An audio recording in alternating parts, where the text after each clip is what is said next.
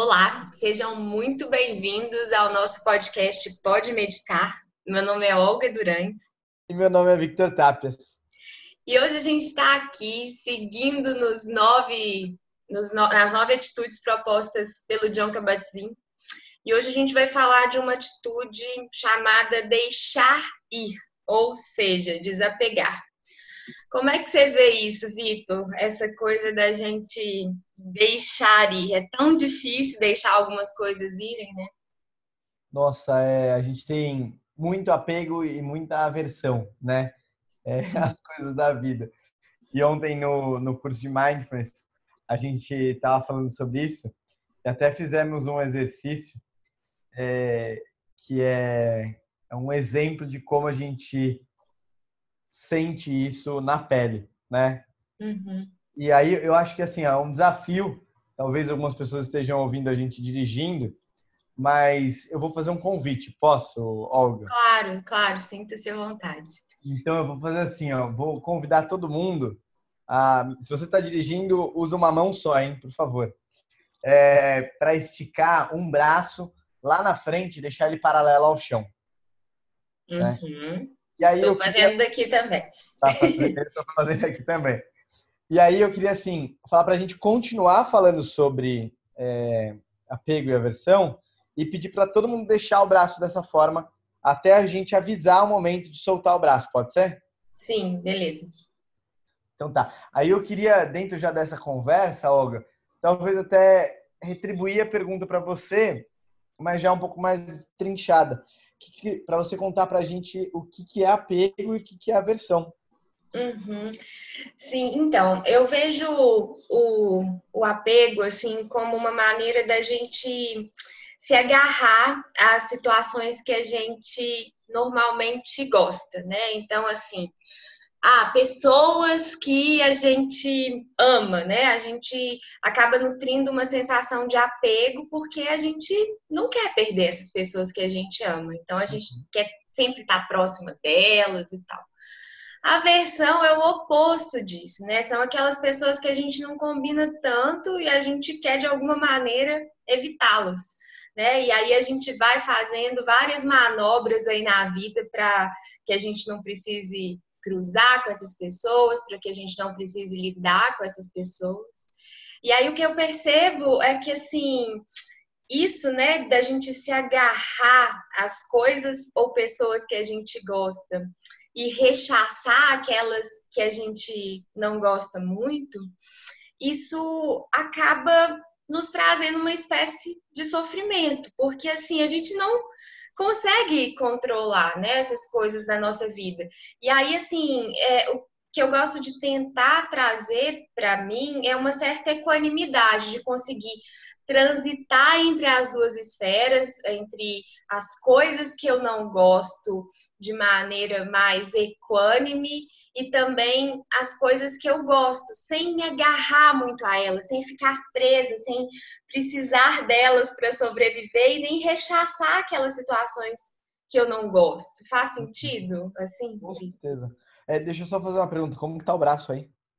Doendo. O meu também, muito. Então, vou Muito incômodo, muito incômodo. Ele. Solta ele, solta. E qual que é a sensação de soltar agora? Ufa. Dá alívio, não dá? Alívio, alívio. Né?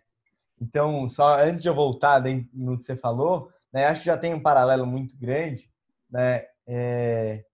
O que, que significaria, né, esse esticar o braço?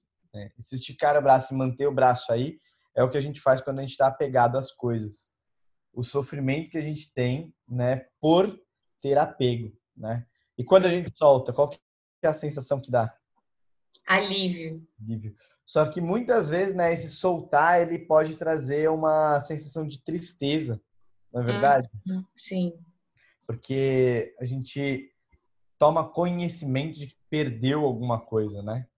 Sim, sim. É, porque às vezes a gente tá tão agarrado aquela coisa que a gente acaba se identificando tanto com ela que assim uma parte nossa pertence àquilo também, né? Então é como se a gente perdesse um pouco nossa identidade quando a gente solta algumas coisas. Exatamente, é bem por aí.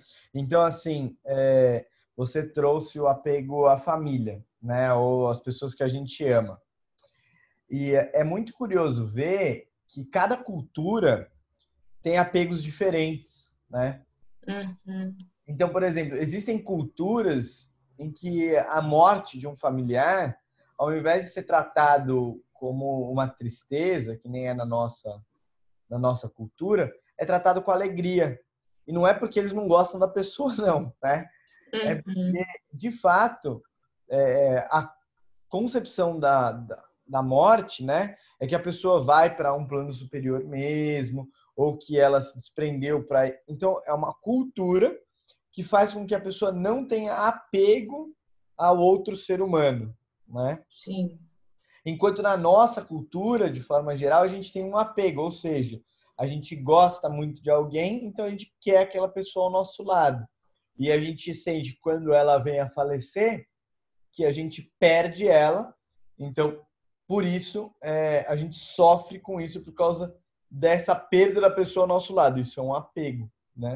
Sim, eu vou só fazer um adendo, porque assim, uma coisa que eu percebo muito, né? Um, um apego que eu tenho grande, né? É com as minhas cachorrinhas.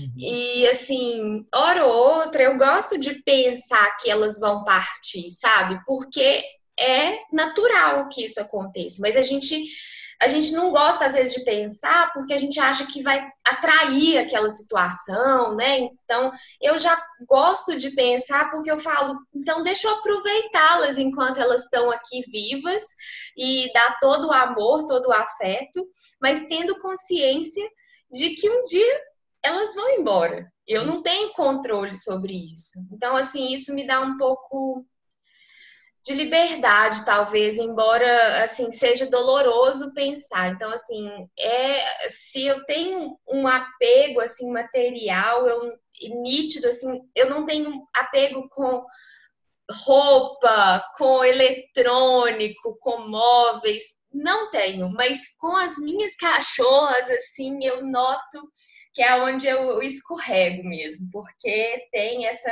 necessidade de estar sempre perto delas. E quando eu viajo, né, eu contei para o Vitor antes da gente começar o podcast que eu vou viajar. E aí, assim, quando eu viajo, assim, meu coração fica apertado, porque eu sinto muita falta delas. Então, é, o que eu consigo, né, pensar é nessa coisa de que, ah, um dia elas vão partir, então, enquanto eu estou aqui, eu vou aproveitá-las da melhor maneira. Muito legal. É, você até me, me trouxe uma lembrança. Eu acho que é do Vipassana. É uma coisa diferente, também muito diferente da nossa cultura. Mas eu, eu não lembro se é do Vipassana ou se é de alguma outra tradição é, budista, que tem a contemplação de imagens de, de pessoas que já vieram a falecer, sabe? Hum, sim. E, mas são imagens assim um pouco assustadoras para a gente, né? Mas a intenção é se acostumar com o fato da morte existir, né? É Sim. É diferente para a gente, né? É muito diferente da nossa cultura. Assim, a partir do momento que eu acho que a gente começa a ter essa consciência, eu acho que os momentos vão ficando mais preciosos, sabe? Uma vez eu fui é, jantar com umas amigas e eu resolvi fazer um exercício de que aquele seria o nosso último jantar juntos. E aí, assim, parece meio mórbido, né, quando a gente fala. Mas quando eu saí daquele jantar, assim, é, eu contei para elas, assim, com algumas que estavam no elevador, e a gente começou a chorar, porque, assim, a gente nunca sabe, né, qual que vai ser o último encontro, o último momento. Então, assim, isso acaba nos trazendo presença, é, nos conecta de maneira mais intensa com o momento, essa questão da finitude, né, de contemplar a finitude como algo natural. Muito legal. A, a gente trouxe bastante o caminho aí, né, para esse lance do apego. Acho que vale a pena também mencionar um pouco da aversão, né? Sim a aversão como eu acho que tem um, uma cara que, que demonstra muito que é aversão, né? Que é aquela cara de, de nojo, né? De, hum, Sim. É, né? algumas algumas pessoas até falaram assim, não, mas a aversão é importante, né? Porque ela faz com que a gente se mantenha vivo. Ela nos protege, né, de alguma maneira. É, e a verdade é que tanto o apego quanto a aversão, elas protegem a gente de algumas formas no dia a dia. Elas querem que a gente sofra menos, né? Uhum. trazer uma sensação de segurança maior para as Sim. nossas vidas. Só que, enquanto é verdade que essa, esse tipo de aversão do nojo, ela traz segurança para a gente, para o nosso corpo, né? A aversão é, psíquica, ela, por mais que ela queira proteger a gente, é, ela traz sofrimento. Aí... Ela acaba trazendo mais sofrimento do que se a gente pudesse se abrir, né, para determinadas situações, porque eu não sei se já aconteceu com você assim de ter ah, um problema com uma pessoa. Aí, assim, você fica querendo evitar os lugares que essa pessoa frequenta. É. E aí é um esforço imenso que a gente fica fazendo para não cruzar. E isso despende uma energia gigante. E uma drenagem também, né, emocional, de quando você encontra que você tem aquela aversão, né? Uhum. Então, assim, é... o processo de apego e de aversão, isso se fala no, na autocompaixão bastante o processo de apego e aversão, eles acontecem, eles acontecem de forma é, em que funciona como uma resistência que é importante para a gente viver no mundo, né? Porque muitas vezes a gente não consegue estar aberto para encarar todas as situações tais como elas são, né? Uhum. Mas no médio e longo prazo, ela vai trazer mais sofrimento do que é, do que vai ajudar a gente. Então, uh, muitas vezes ela traz é, somatismos no corpo, né? O apego e a aversão? E é. muitas vezes a gente tem apego e aversão de forma inconsciente também, né, Olga? Sim, sim. Às vezes a gente é, não está nem atento à, à, à, experiência, né? Por isso que eu acho que tudo isso que a gente conversa parte de uma perspectiva mindful, porque assim, a partir do momento que eu percebo que, assim, estar na presença de uma determinada pessoa me trava o maxilar, ou assim, me gera é, um, um coração mais acelerado, eu posso olhar para aquelas situações, então, assim, principalmente corporais, e poder, olha, que interessante, isso está acontecendo comigo, né? Assim, presente ali, porque às vezes você está sentindo um aperto no peito no final do dia você nem sabe o que é aquilo, de onde que veio, porque a gente normalmente não está atento, né? Isso. E aí é muito importante isso que você está falando, por quê? Porque eu vejo assim que se você deu o exemplo, né, da gente evitar encontrar uma pessoa num determinado lugar porque sabe que ela vai estar tá lá, né? Uhum. Eu acho muito rico isso pelo seguinte motivo, porque aí muitas vezes as pessoas que estão ouvindo a gente podem perguntar, né? Ah, então significa que eu tenho que deixar isso e ir lá é, com a pessoa, mesmo que eu Boa, sinta... boa pergunta, pois é, sim. É, a ideia não, né? A gente, é, assim, depende, né? Eu acho que às vezes, assim, eu posso me preservar, assim, falar, não, realmente eu não tenho condição, ou então eu posso levar essa curiosidade, não, deixa eu ver como é que eu opero quando eu tô perto dessa pessoa que me causa desconforto, né? Exato. E aí vai tudo de uma zona de desafio ou uma zona, uma zona de sobrecarga. Se você se sente muito sobrecarregado ou sobrecarregada na presença daquela pessoa, talvez ainda seja o momento de não estar perto.